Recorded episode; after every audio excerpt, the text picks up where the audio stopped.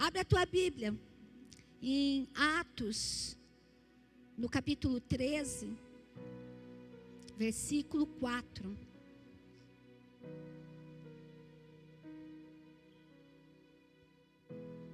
Pastor Alex falou heróis da fé. Eu falei, meu Deus, qual que é o antônimo de herói?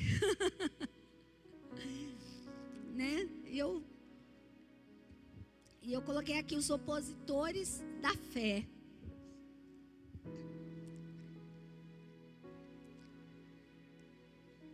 Atos capítulo 3, versículo 4. Diz assim: Enviados pelo Espírito Santo, desceram a Seleucia e dali navegaram para Chipre. Seleucia, o significado de Seleucia tem um, um outro nome, se não me engano, Salanaíma. É, o significado é sal. Né? Era uma cidade que ela era, ela era conhecida por causa da densidade lá do sal, da salinidade que era muito alta naquela cidade. É, é, Chipre era uma cidade portuária, né? então tinha é, é, os postos ali. E essa cidade ela era conhecida por causa do sal, o significado dela é sal. Chegando em Salamina, Salamina, não é Seleucia, é Salamina que é conhecida pelo sal, proclamara a palavra de Deus nas sinagogas judaicas. João estava com eles. Com eles quem? Barnabé, Paulo e outros discípulos, né? E João estava com eles. Após o envio de, de Barnabé e Saulo, eles foram para Chipre João, apóstolo de Jesus, foi como auxiliar deles nesta primeira viagem missionária. Viajaram por toda a ilha até que chegaram a Pafos e ali encontraram um judeu chamado Bar Jesus, que praticava magia e era falso profeta. Olha que interessante. Sabe o que, significa Bar Jesus? Bar Jesus, já, o nome já diz, porque Bar é filho, né? Filho de Jesus. Estudando um pouquinho sobre o nome Bar Jesus, eu descobri que o nome Jesus era um nome muito assim, era como João, José. Era um nome comum. Muita gente chamava Jesus. Então era comum o pai colocar o nome no filho de Jesus. E Bar Jesus significa filho de Jesus. E aí, só para vocês entenderem, Marcos capítulo 10, eh, versículo 46 a 52, conta a história de Bartimeu, o cego, que não tem nada a ver com Bar Jesus. Mas só para vocês entenderem o desespero de Bartimeu quando ele gritou: Filho de Davi! Filho de Davi, tem misericórdia de mim. O que que, por que, que ele gritou? Porque se ele falasse, Jesus, capaz de vir uns dez, uns dez Jesus ali, para socorrer ele. Mas o que, que ele fez? Ele identificou o Filho de Deus, Jesus Cristo, como filho de Davi. Para quem não sabe, né, o trono de Davi está reservado para que o Filho de Deus, Jesus Cristo, possa sentar e reinar nele. Amém? Olha a visão espiritual que aquele cego tinha. É por isso que quando eu prego sobre Bartimeu, né, é tremendo, porque aquele cego não era um cego comum. Ele era um homem letrado, um homem é, é, de importância. Ele usava capa, ele, ele fazia parte da realeza. Estuda, vocês vão saber. Então estava lá Paulo viajando e ele entra nesta ilha, percorre toda a ilha e de repente ele encontra este Bar Jesus, que não era filho de Jesus, filho de Deus de verdade, ele era um falso profeta, ele era um mágico, ele era um adivinho, ele era assessor do procônsul Sérgio Paulo.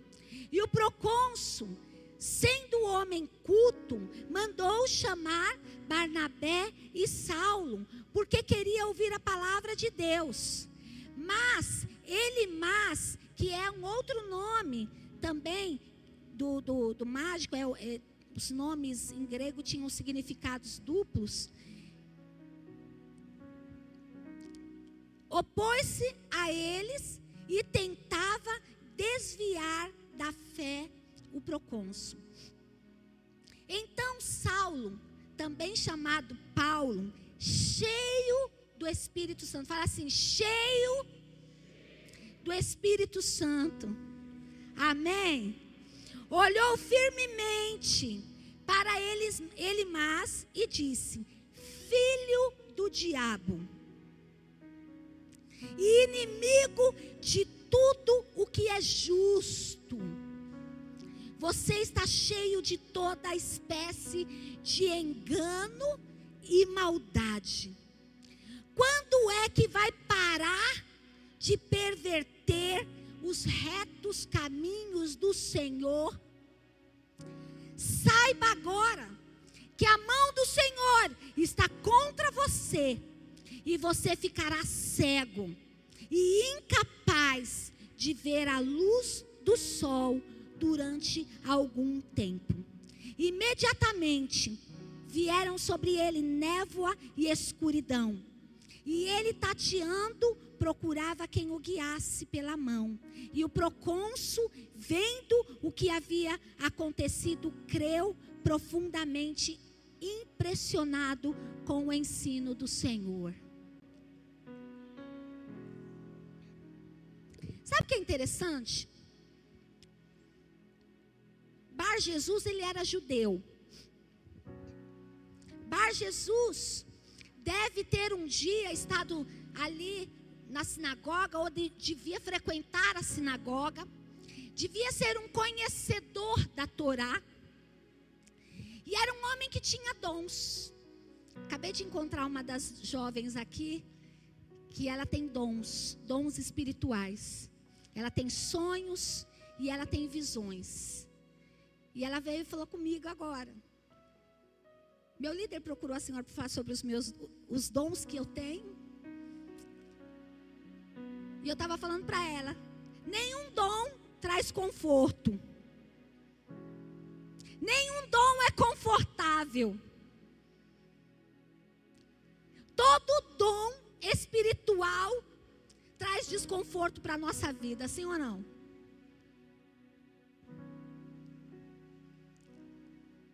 Por quê? Porque é responsabilidade. Porque você precisa aprender a lidar com aquilo que não é teu. Amém? Os dons não são teus. Os dons pertencem ao Senhor e Ele derramou sobre a tua vida com um propósito. Não é para o teu eu, não é para encher o teu eu.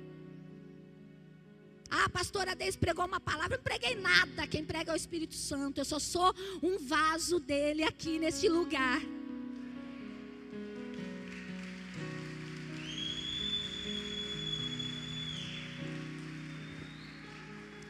E dói demais ser um vaso de Deus. É uma responsabilidade muito alta ser um vaso do Senhor. Porque quando eu desço aqui dessa escadinha, eu tenho que lidar com todos os meus problemas da terra. Eu tenho que lidar com toda a minha humanidade. Aqui eu estou espiritual, cheia do Espírito Santo de Deus pingar um morto aqui, capaz que eu ressuscito ele em nome de Jesus. Agora, se ele for na minha casa, de manhã, a hora que o pastor Alex fala para mim, levanta, porque eu investi muito na empresa e a gente precisa faturar. Talvez o morto vai continuar mais morto do que ele estava.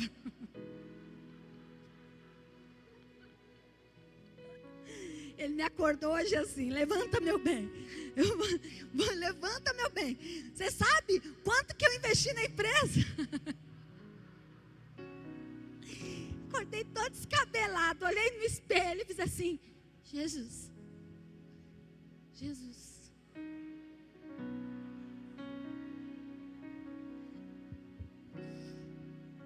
Ele falou que a gente está se dando muito bem, gente, é verdade, tá? Tem problema nenhum. E sabe, queridos, os dons não são nossos. A unção não é tua. Nada é teu. Porque dele, por ele, para ele são todas as coisas. Mas sabe o que dói? É a gente lidar com os opositores da fé. Com aqueles que se acham tão poderosos. Com aqueles que acham que podem tudo, que sabem tudo. E começa a atrapalhar a obra de Deus. Esse judeu, em algum momento da vida dele, ele estava ali, na sinagoga, pregando, aprendendo, lendo a Torá. De repente, ele descobriu os dons dele. Qual era o dom dele? De adivinhação, de visão. Mas quando ele viu aqueles homens cheios do Espírito Santo, fala comigo, cheios do Espírito Santo, ele entendeu que ele precisava parar eles ele começou a infernizar o caminho deles.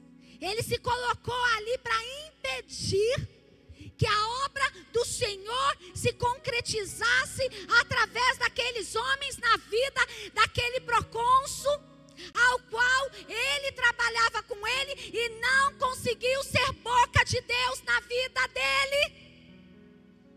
Muitas vezes o líder tem um liderado que não se identifica mais com você. Eu vou falar uma coisa para vocês aqui. Depois eles vão me matar ali.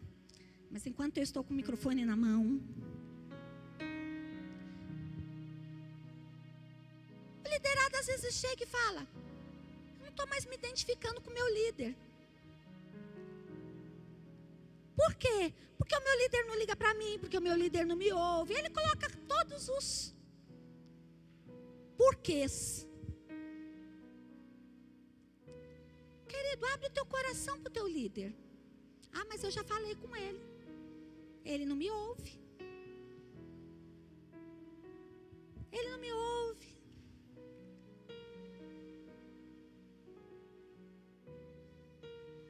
A gente começa a construir um caminho que? O pastor, os pastores, os líderes, de tentar conciliar as lideranças, sim ou não? Mas tem momento que não tem conciliação. E aí o que, é que você vai fazer? Quando alguém não quer mais andar com você? Quando alguém entendeu que você não é boca de Deus na vida dele? Libera, querido. Para que ele não se torne ou uma alma morta. Porque ele não está feliz andando do teu lado. Ou que você venha a morrer por ter pessoas com você que não te não respondem à tua liderança. Eu prefiro liberar. Eu prefiro liberar. Se a pessoa está andando, diz que é meu 12. Eu coloquei, montei um grupo de 144 dos meus arenas. Faz isso, viu, pastores? E mete a quebrada neles. Mete a quebrada. E eu comecei a colocar. Quer ser grande? Quer ser grande? Quer ser grande? Então, aprenda a responder para o grande, para o maior. Porque eu participo de cinco grupos como pastora coordenadora.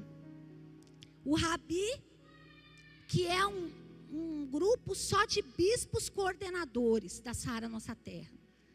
Todos os bispos coordenadores, o dia que eu vi meu nome ali, que eu comecei a ver bispo Saulo, bispo isso, bispo aquilo, bispo aquele outro, bispo lá do, do, do, do Paraguai, bispo lá do, do, da Argentina, fora do Brasil, dentro do Brasil.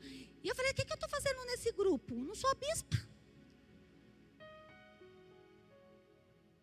Eu falei assim, Bispo Hugo, que, que, que, que grupo é aquele?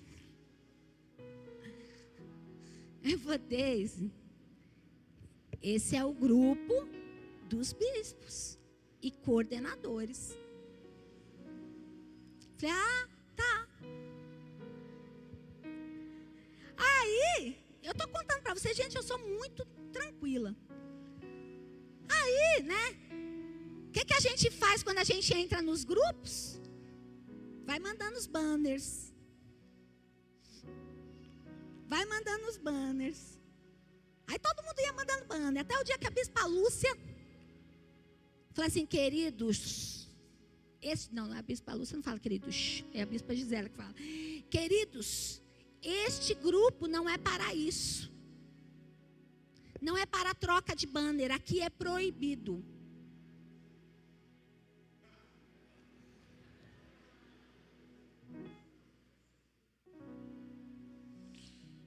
O que, que eu fiz?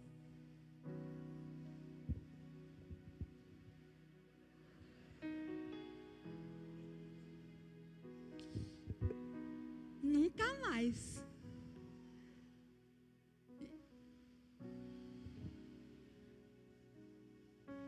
Aí todas as notícias eu ficava assim acompanhando para ver o que, que iam comentar. Eu preguei aqui terça-feira a frase do pastor Alex: o inteligente aprende com seus erros e o sábio com o erro dos outros. Eu tive que aprender com meus erros e com os erros dos outros, que estava tudo ali, porque foi um monte, gente. Desculpa aí, desculpa aí, desculpa aí, né? Falei, bom, eu a menor de todas, vou botar uma mãozinha e vou ficar quietinha. Tem outro grupo, que é o grupo de políticos. E eu tenho sangue político, gente. É um negócio só o sangue. Minha irmã agora está assistindo aqui, a Suzy, vice-prefeita de São Roque, aí, em nome de Jesus. Né?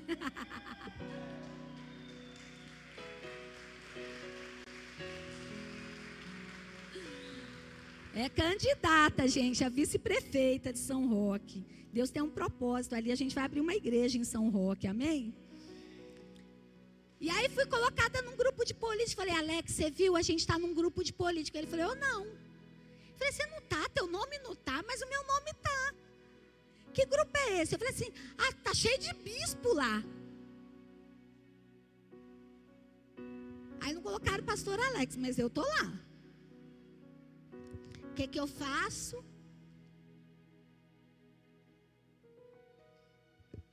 Eu fico olhando.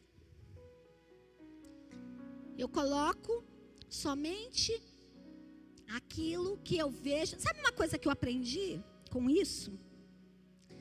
Buscar a veracidade dos fatos. Porque o emocionado, ele vai postando tudo que ele vê pela frente.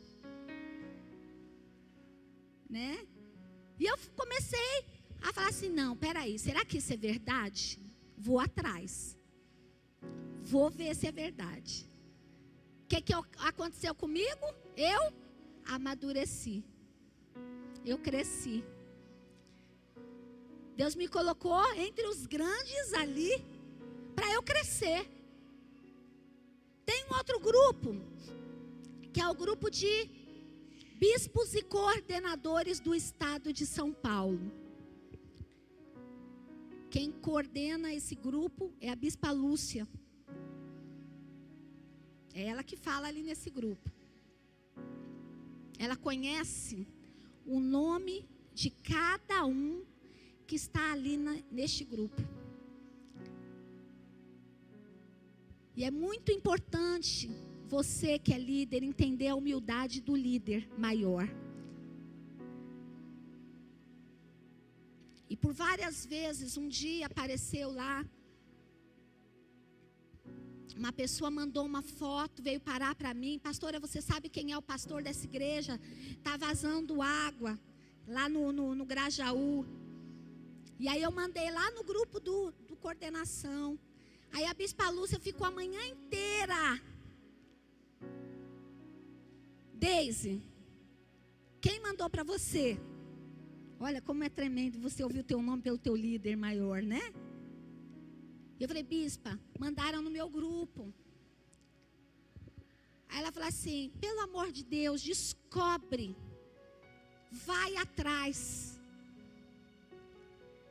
Daqui a pouco conseguimos encontrar o pastor da igreja. Ele falou assim: bispa, já fui, já consegui. Obrigado, pastora Deise. Amém. Sabe, queridos, por que, que eu estou falando isso para você? O maior derrama sobre o menor e o menor serve o maior. Amém?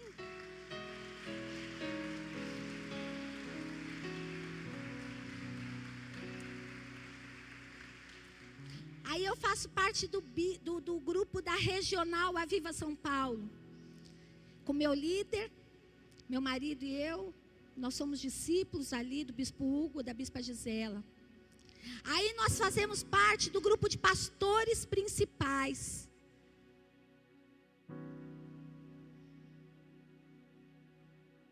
Tá que os pastores participam deste grupo junto com o bispo com a bispa Gisela. Aí eu tenho meu grupo com os meus doze. Meus doze que cuidam da rede de adultos e os meus doze que cuidam do arena. E eu comecei a ver alguns lugares que eu falei assim, gente, tem coisas que precisam ser corrigidas. Eu passei por muitos lugares aonde eu precisei ser exposta, os meus erros serem expostos, as minhas falhas, ou ver a falha de outros sendo expostas para a gente poder amadurecer, sim ou não? E eu falei assim: eu vou montar um grupo essa semana de 144. Eu recebi um sonho, e eu valorizo muito os dons, quando eu entendo que vem do Senhor. Eu estou costurando, mas eu vou chegar, tá?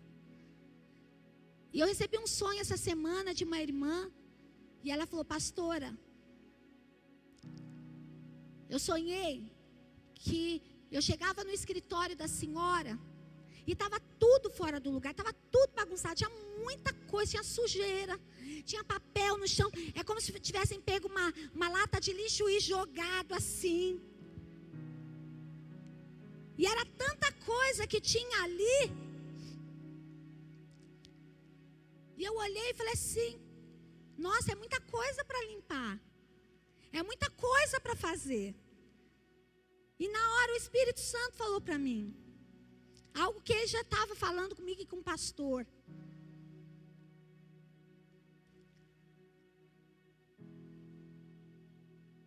A maturidade do líder contribui para a expansão do reino. Mas quando o líder é imaturo, ele atrapalha. Ele é um opositor da fé. Eu vou dar esse nome porque foi esse nome que eu achei muito interessante aqui. Paulo querendo pregar. Paulo foi convidado para pregar para o procônsul para ser boca de Deus para um homem grande que poderia abrir grandes portas para a vida dele. Paulo lida com um opositor, com alguém que era um falso profeta, com alguém que não estava ali para somar, que estava ali para atrapalhar.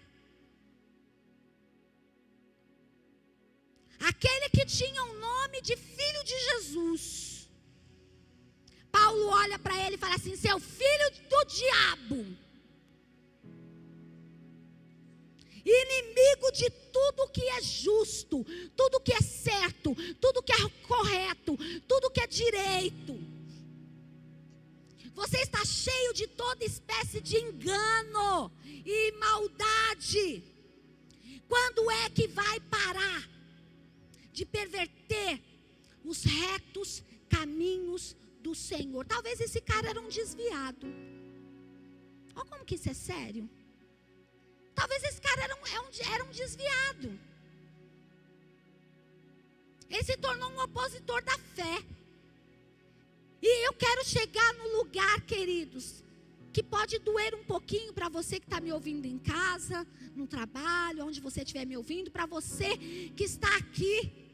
Não seja um opositor da fé. Se você não quer somar com o seu líder, com o seu pastor,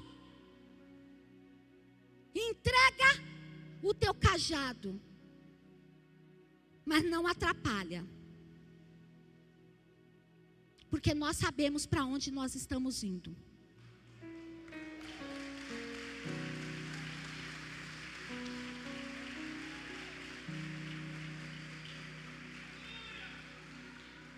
Não adoeça a igreja do Senhor com as suas mazelas.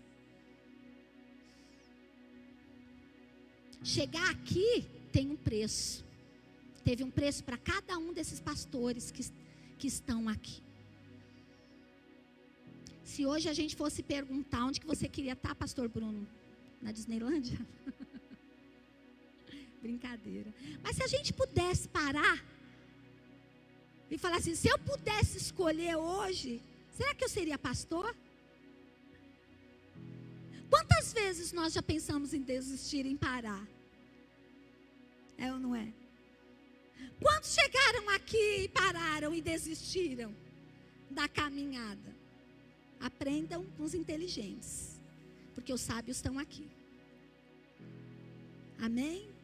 Eu olho para o grupo de Rabi, para os meus líderes, para aqueles que avançaram, para aqueles que estão ali abrindo igrejas, desbravando novos territórios, cada dia uma notícia nova, essa semana mesmo, recebi uma notícia.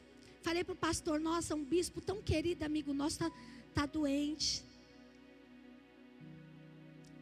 Foi afastado para cuidar da saúde. E é tão querido, tão cheio do Espírito Santo.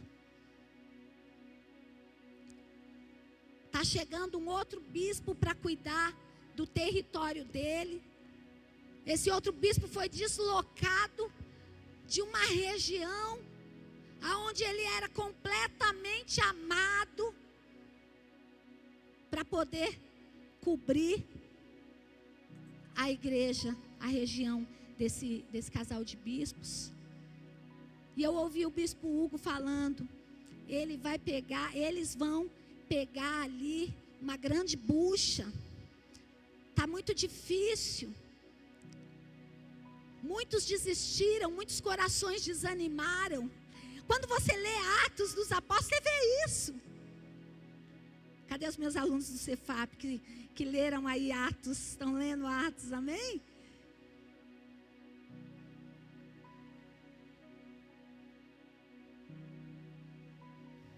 Como é bom a gente estar com pessoas que somam, que contribuem, não estou falando de dinheiro só, não. É bom dinheiro também, porque a obra de Deus não vive sem.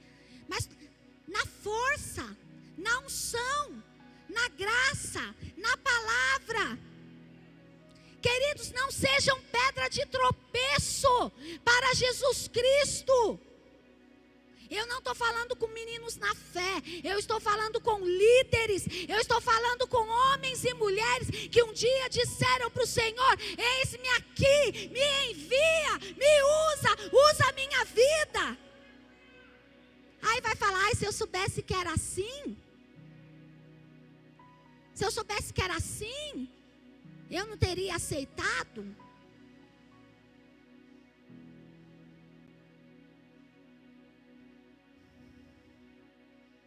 Essa semana nós perdemos um apóstolo. Perdemos, não, devolvemos para o Senhor. Um grande homem de Deus, que nós conhecemos, que um dia encontrou com o pastor Alex e falou assim: Olha aqui, feliz da vida. Olha aqui o prédio que nós estamos comprando, pastor Alex. Eu dei três casas minha. Eu vendi meu apartamento, vendi minha casa, eu vendi isso para comprar.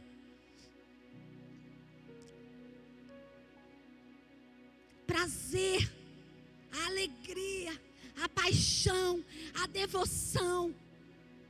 Nós nunca vamos entender os mistérios da graça do Senhor Jesus Cristo.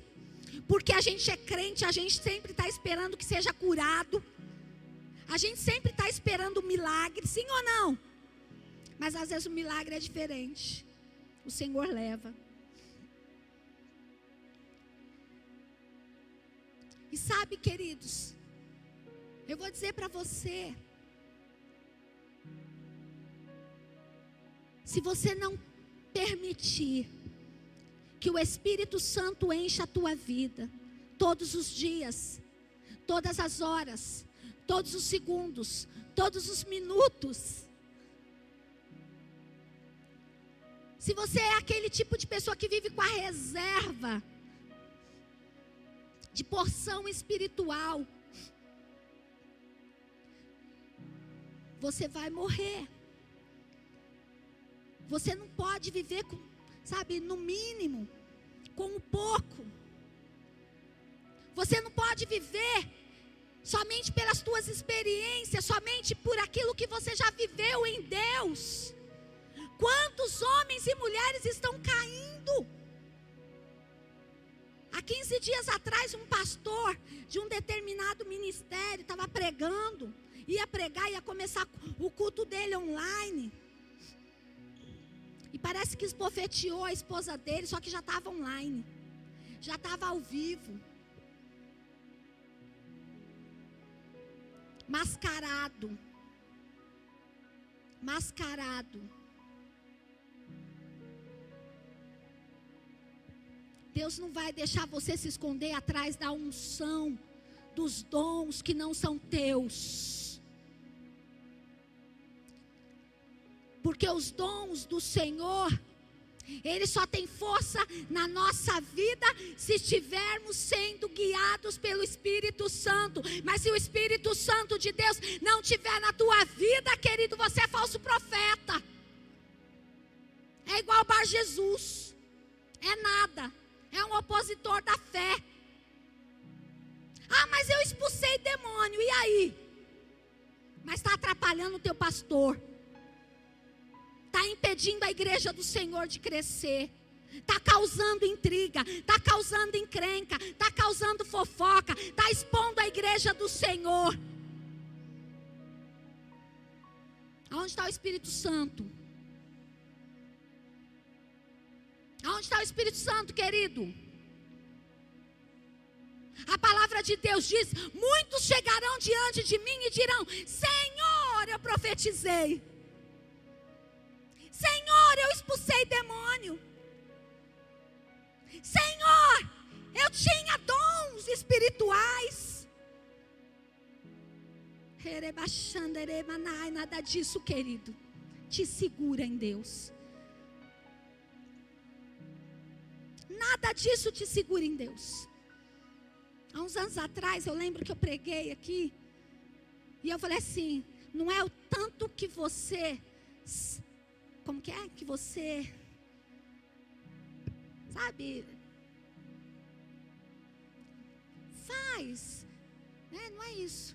Que às vezes algumas pessoas vêm e, sabe, faz tanto barulho espiritual. Quer dizer, maravilhoso, que louvor que nós tivemos aqui, né? Aí vem a pastora e prega isso, joga um balde assim, né? Que louvor! Você, quantos entraram na presença de Deus e vibraram? Amém? Amém! Oh glória! Aleluias! É maravilhoso, não é, queridos? Mas por que que o louvor não é contado como ministério? em Levitas Aí vocês ficavam chocados, né? Às vezes a gente fica chocado porque a gente não canta e não toca, né, pastor Altamiro? Eu canto um pouquinho, né? A gente desafina um pouquinho, né? Aí você fala assim, por que, que louvor não é louvor não é ministério não? Louvor não está nos cinco ministérios não, queridos. louvor é o afago da alma.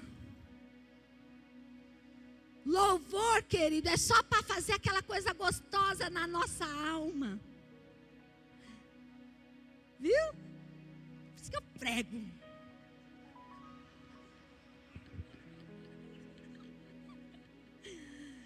Louvor, querido, só dá aquela coisa gostosinha na alma. Você faz, ah. Ah, como é gostoso louvar a Deus, como é maravilhoso adorar a Deus né? Mas adorar a Deus, ficar cantando, ali na presença de Deus, não segurou Davi de pecar.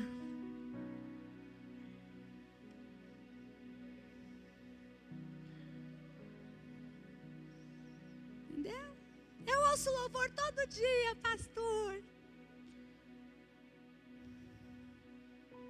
Cuidado as mentiras e os enganos que o diabo coloca na tua vida. Vós sois limpos pela palavra. Vós sois limpos pela palavra. A palavra de Deus é viva e eficaz, e ela é mais cortante do que espada de dois gumes. Para quê? Para corrigir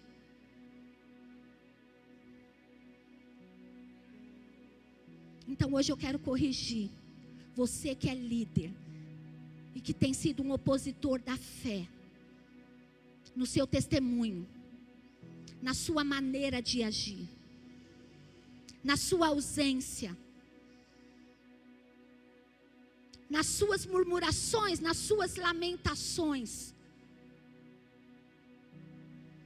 na sua falta de apoio com aqueles que estão sangrando e que decidiram servir.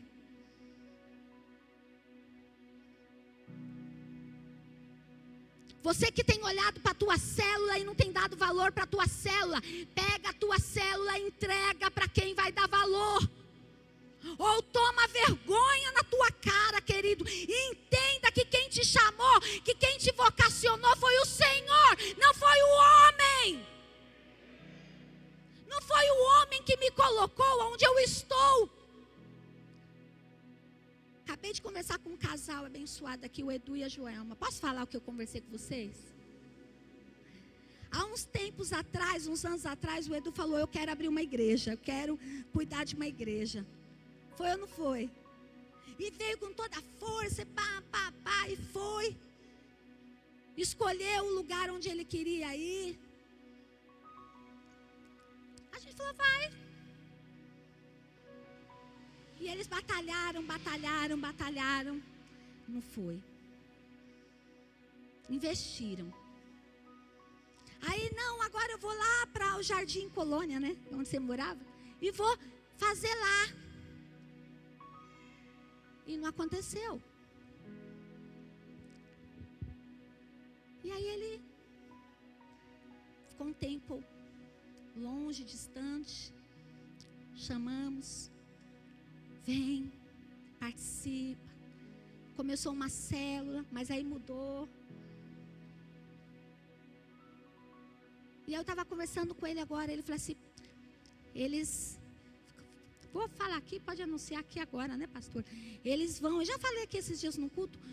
Edu e Joelma tem, né, foram uma indicação dos pastores Bruno e Fernanda para assumir Sara Vargem Grande. Amém? Estão aqui Érica, Isabel, Ana Paula.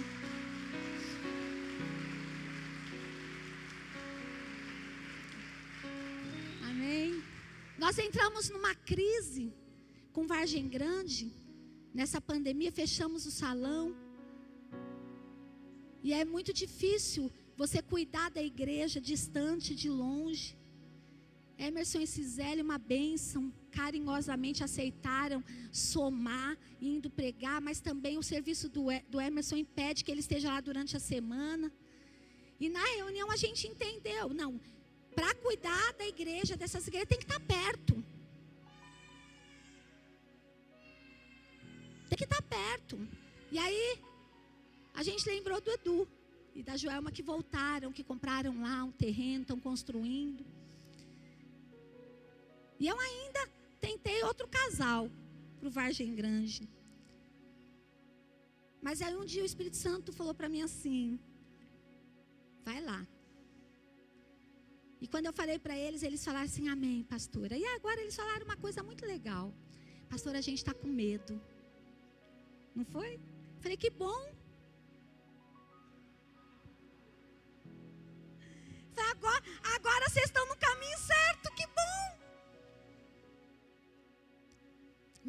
Que eu falei?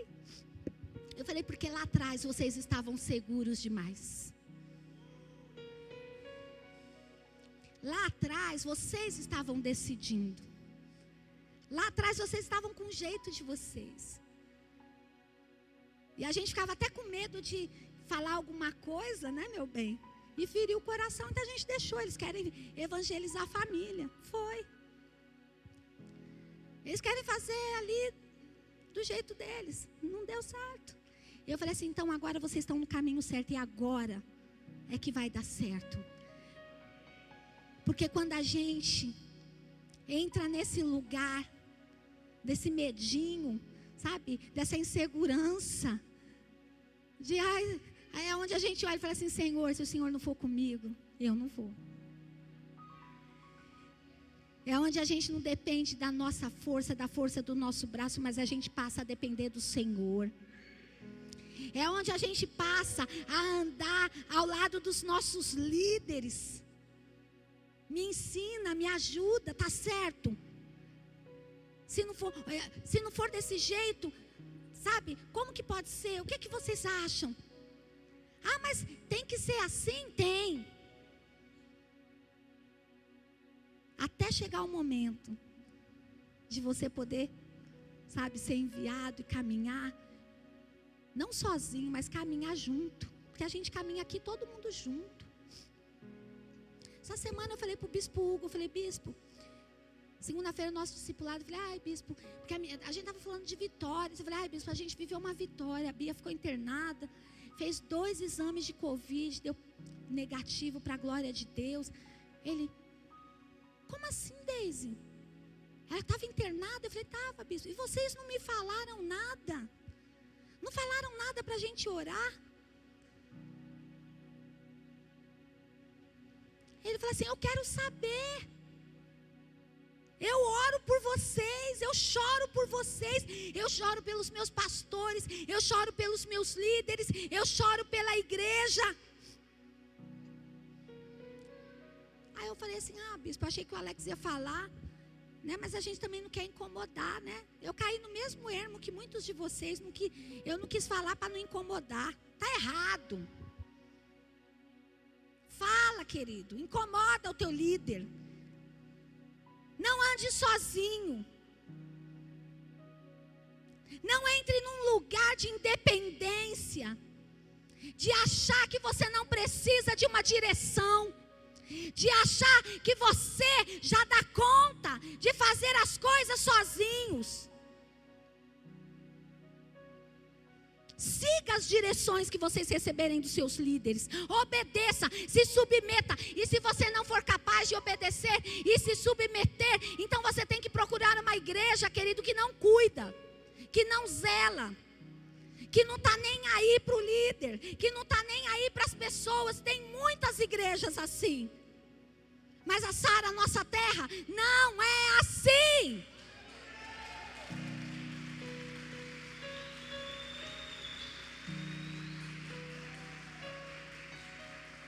Nós não vamos nos tornar, queridos, o que todo mundo é. Nós somos diferentes. Nós entendemos o nosso chamado, nós entendemos pelo que nós viemos, e nós viemos aqui pelo Senhor, nós viemos aqui para fazer a vontade daquele que nos enviou. Amém. Só para terminar, eu quero ler Efésios, e aí a gente vai orar.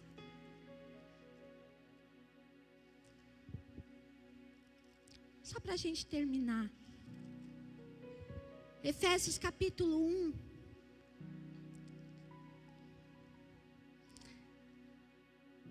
Diz assim: Bendito seja o Deus e Pai de nosso Senhor Jesus Cristo, que nos abençoou com todas as bênçãos espirituais nas regiões celestiais em Cristo. Porque Deus nos escolheu nele. Olha só, porque Deus nos escolheu nele. Antes da criação do mundo, para sermos santos e irrepreensíveis em Sua presença. Você não está na presença de Deus só quando você está na igreja. Você está na presença de Deus quando você está na tua casa, no teu trabalho, no teu carro, no teu e-mail, no, na tua rede social. Seja santo. Seja irrepreensível. Conforme o bom propósito da sua vontade para o louvor da Sua gloriosa graça, a qual nos deu gratuitamente no amado. Nele temos a redenção por meio de seu sangue, o perdão dos pecados, de acordo com as riquezas da graça de Deus, a qual ele derramou sobre nós, com toda a sabedoria e entendimento Provérbios fala assim: aquele que não tem sabedoria tem que pedir para quem? Para Deus. Tem que buscar a sabedoria. Amém? A qual ele derramou e nos revelou o mistério da sua vontade, de acordo com seu bom propósito, que ele estabeleceu em Cristo isto é, de fazer convergir, fala, em Cristo, todas as coisas, celestiais ou terrenas, na dispensação da plenitude dos tempos. Nele também fomos escolhidos, tendo sido predestinados, conforme o plano daquele que faz todas as coisas segundo o propósito da Sua vontade, a fim de que nós, os que primeiro esperamos em Cristo, sejamos para o louvor da Sua glória. Quando vocês ouviram e creram na palavra da verdade, o Evangelho que os salvou. Amém? O Evangelho nos salvou. Vocês foram selados em Cristo com o Espírito Santo da promessa, que é a garantia da nossa herança até a redenção daqueles que pertencem a Deus para o louvor da sua glória. Nós não fomos selados, querido, pela nossa altivez. Nós não fomos selados, queridos, pela prepotência da nossa alma. Nós não fomos selados pelo muito entendimento, pelo muito conhecimento que nós temos. Nós somos selados pelo Espírito Santo de Deus.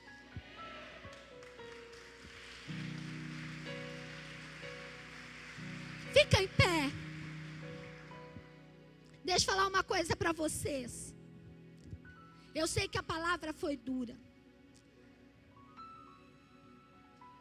Eu sei que a palavra foi dura. Essa semana eu falei algumas coisas num grupo de 144 do Arena, nos nossos 12. E algumas pessoas vieram. Pastora, me conta o que, que aconteceu. Pastora, fala. Por que, que a senhora está brava? Eu estou brava. Eu não estou brava. Eu sou pastora, coordenadora de vocês. E eu não cheguei aqui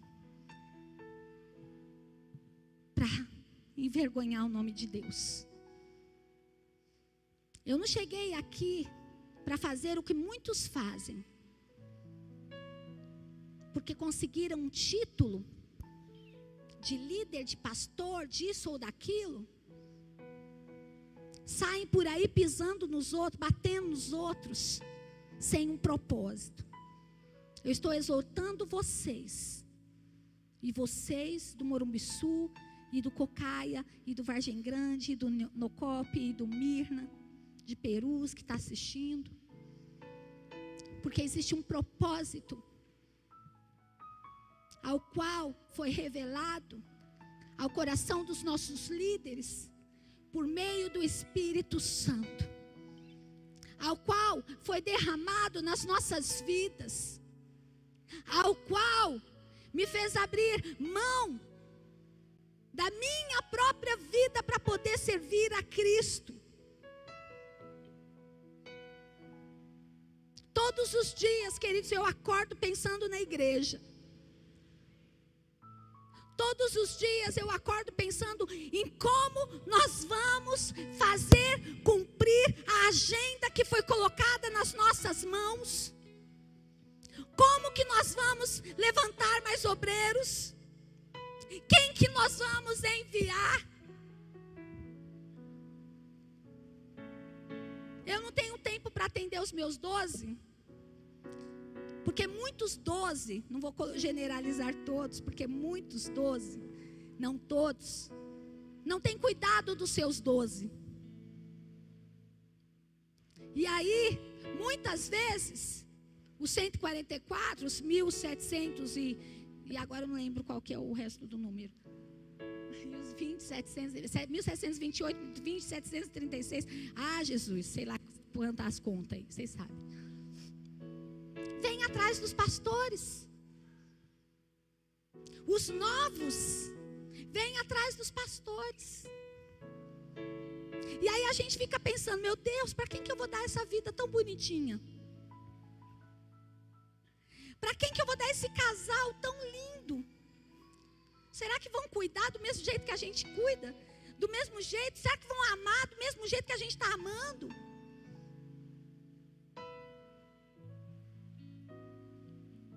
A gente não brinca de ser igreja, não, queridos. É uma responsabilidade que não é do homem, é do Senhor para nossas vidas. Talvez você não dê tanta importância a isso. Talvez você está, sabe, motivado, apaixonado, emocionado. Mas eu quero dizer para você: deixe essa emoção de lado. Não fique emocionado. Fica decidido. Seja decidido. Seja decidido a abrir mão do pecado. Por amor a Cristo, por amor às almas. Seja decidido em abrir mão do teu eu. Por amor das vidas. Por amor de Cristo.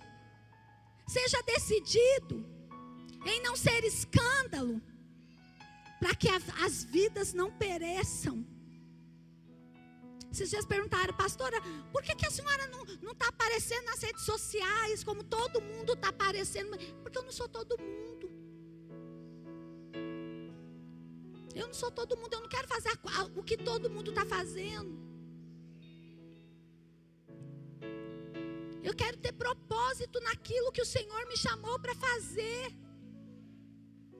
E dói muito, queridos, essa comparação de todo mundo.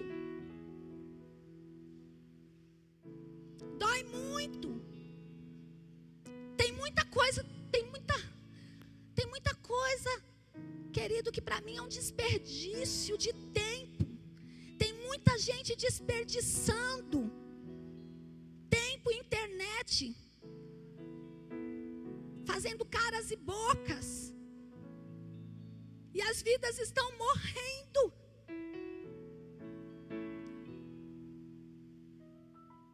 Estou falando que você não pode ir para a internet. Não, tem muita gente maravilhosa pregando na internet, fazendo o reino de Deus, fazendo de forma linda e carinhosa o reino de Deus. Mas tem coisas que não, não tem agregado. Não dá nem vontade de ver. Essa semana uma discípula falou, pastora, eu estou querendo. Eu falei, faz, mas faz para Deus. Tudo que você for fazer, faz para Deus. E para Deus é sempre o melhor. Então hoje, o pastor falou sobre os heróis da fé. Mas você só pode ser um herói da fé. Quando você entender que você não pode ser um opositor da fé. O herói paga preço. O herói sofre.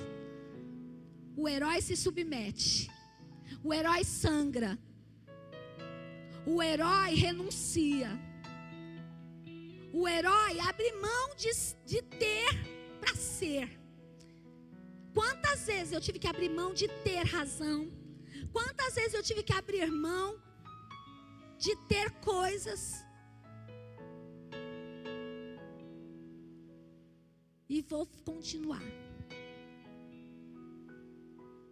Nós vimos os nossos bispos todo esse tempo em casa pregando, falando da palavra de Deus, servindo com humildade, servindo com amor, aprendendo, amadurecendo, olhando, corrigindo o caminho.